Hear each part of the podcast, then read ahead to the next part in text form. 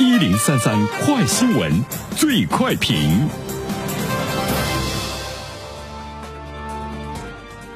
焦点事件快速点评：最近，北京、南京、上海等地相继出现了许多住家教师的招聘信息。对应聘老师的要求大致为形象好、气质佳、本科以上学历、英文好、有海外经历优先等。其中，月薪两三万、住洋房、开豪车等条件，赚足了人们的目光。那针对这样的一条新闻，来有请我们的评论员袁生。你好，肖萌。嗯，呃，现在呢，这个住家老师可能会在逐步的兴起哈。我们也看到待遇呢，非常的不错啊。年薪可以达到三十多万，而且住洋房、开豪车，呃，但是呢，二十四小时呢是被监控的，相对比来说好像也没有人身的这个自由，呃，但是呃，这样的招聘条件还是吸引着很多的这个年轻人，在这里面，呃，其实我们要。注意到呢这样的一些问题，一方面呢，作为住家教师来说，它是一种贵族的教育方式，已经存在了很多年了。啊，在之前呢就有，那么现在呢，随着这个双减政策的进一步的这个落实，住家教师会逐步的多起来。当然，在现实生活中，它也是。国内的顶尖的家庭才会有实力聘请得起啊。不过我们注意到呢，这个住家教师呢，他不可能是学科老师，因为任何一个人他不会样样行。比如说他教英语教的很棒，他数学也会很棒，语文也会很棒。不是住家老师，他基本上是对学龄前的孩子，更多的呢是对学龄前孩子的一种这个照顾，不可能替代学科老师来这个存在的。主要的工作呢是非学科类的这个教育，比如说对孩子们怎么样培养他的呃学习的习惯，所以在某种程度上来讲，他由这个教书转变成了育人。包括呢，对这些孩子的生活的这个管理，更多的呢是一种陪伴。其实晚上是这些住家教师最忙的时候哈，都会做什么呢？你想一想，你的孩子小的时候，你都对他会有一些什么样的照顾和陪伴？那么这个住家老师呢，就会有什么样的照顾和陪伴？只有当孩子进入梦乡，他一天的生活呢才会告一段落。有钱的家庭对住家老师的要求是非常严格的哈，懂英语，有这个留学的经历，这些住家老师其实他们在之前也是呢经受过非常好的教育，所以有一些孩子当了住家老师之后呢，家长是不能接受的哈。我花那么多钱培养你，你最后怎么到别人家里去给当保姆去了？国内国外读了这么多年的书，怎么去给别人当保姆了？对于住家老师的父母，还有呢他的这个家庭来说，可能还是不能接受的。但是呢，我到底是老师还是保姆，在住家老师自身没有非常清晰的判断好这个身份的时候，他已经走上了这个职业，是不是被迫的？呃，其实我想可能。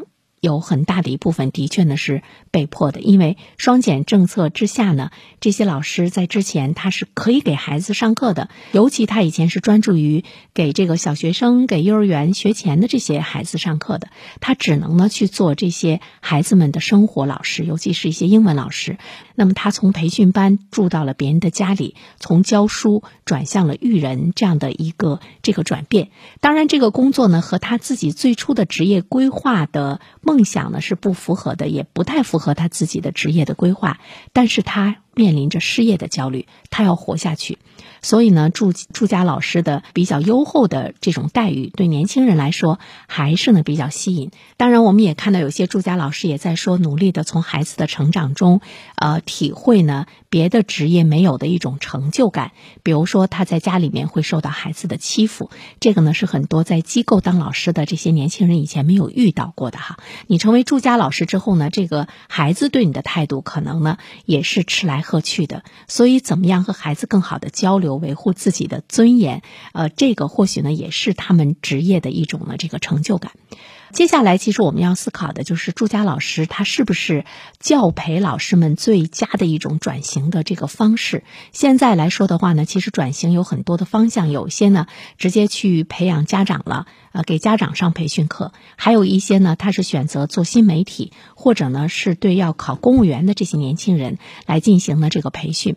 嗯，还有的呢，当然他也呢开始。转向，如果你还要做教育的话，那么呃，义务教育之外的这个领域怎么样呢？去这个转型，所以它有两个方向，一个呢是呃往这个高中学科来进行培训，还有考研的培训，还有呢职业教育的培训。往下呢就是呃托管赛道和幼儿的素质教育。那么朱家老师的转型，更多的呢就是这个呃幼儿的素质教育、陪伴教育。它其实呢是幼儿素质教育中的一项这个分类。对。对这样的一种现象，我们呃怎么样呢？去很理性的去看它。呃，第一点呢，我个人想说的是。它是我们现实生活中必然出现的一种趋势，就是当没有了课外的培训之后，无论对多么大的孩子，那我们的家长不会放弃呢对孩子在教育方面的一种这个培养，家庭财富的实力竞争就会展现出来了。有钱的人，他依然呢可以呢对孩子进行非常好的一种教育，无论是习惯的培养，无论是素质方面的教育，还是呢学科方面的教育，他可以呢把老师请到家里住到家里来，全程的培养孩子。所以这里面我们可以看到呢，家庭财富的差距对于孩子的这个教育的实力的投入呢是不一样的哈。其实我觉得对于我们普通老百姓来说，我们不用呢去气愤啊，我们不用去说他们那么有钱呢，我们怎么怎么办？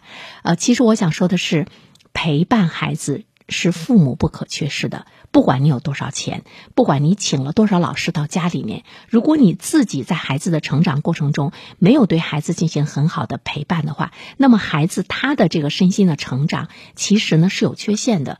所以，作为我们普通家庭来说，我和你，我们没有那么多的钱，但是我们有时间，我们有耐心，我们有精力，来一点一点的陪伴着我们的孩子健康成长。这个过程多少钱都换不来的，所以呢，我们不用羡慕呢人家有钱的家庭。反过来想，我们对于孩子教育方面的培训，在跟你的收入相比的话呢，同样的一个比例，对于富有的家庭来讲，他拿出同样的金钱的比例，当然是一笔非常可观的数目。所以呢，是公平的，我们不用去羡慕嫉妒恨。呃，第二点的话呢，我们需要想的就是，呃，机构老师是不是自己要？来承担这场教育改革的成本。现在来看的话呢，这场教育改革的成本的确呢有很多的机构老师在承担。比如说，他们以前就觉得，哎呦，有大把大把的钱来赚。现在呢，国家严令禁止了这样的培训机构的出现，他们立马呢就失业了，就是一下子一个晴天霹雳，一个断崖式的职业的打击。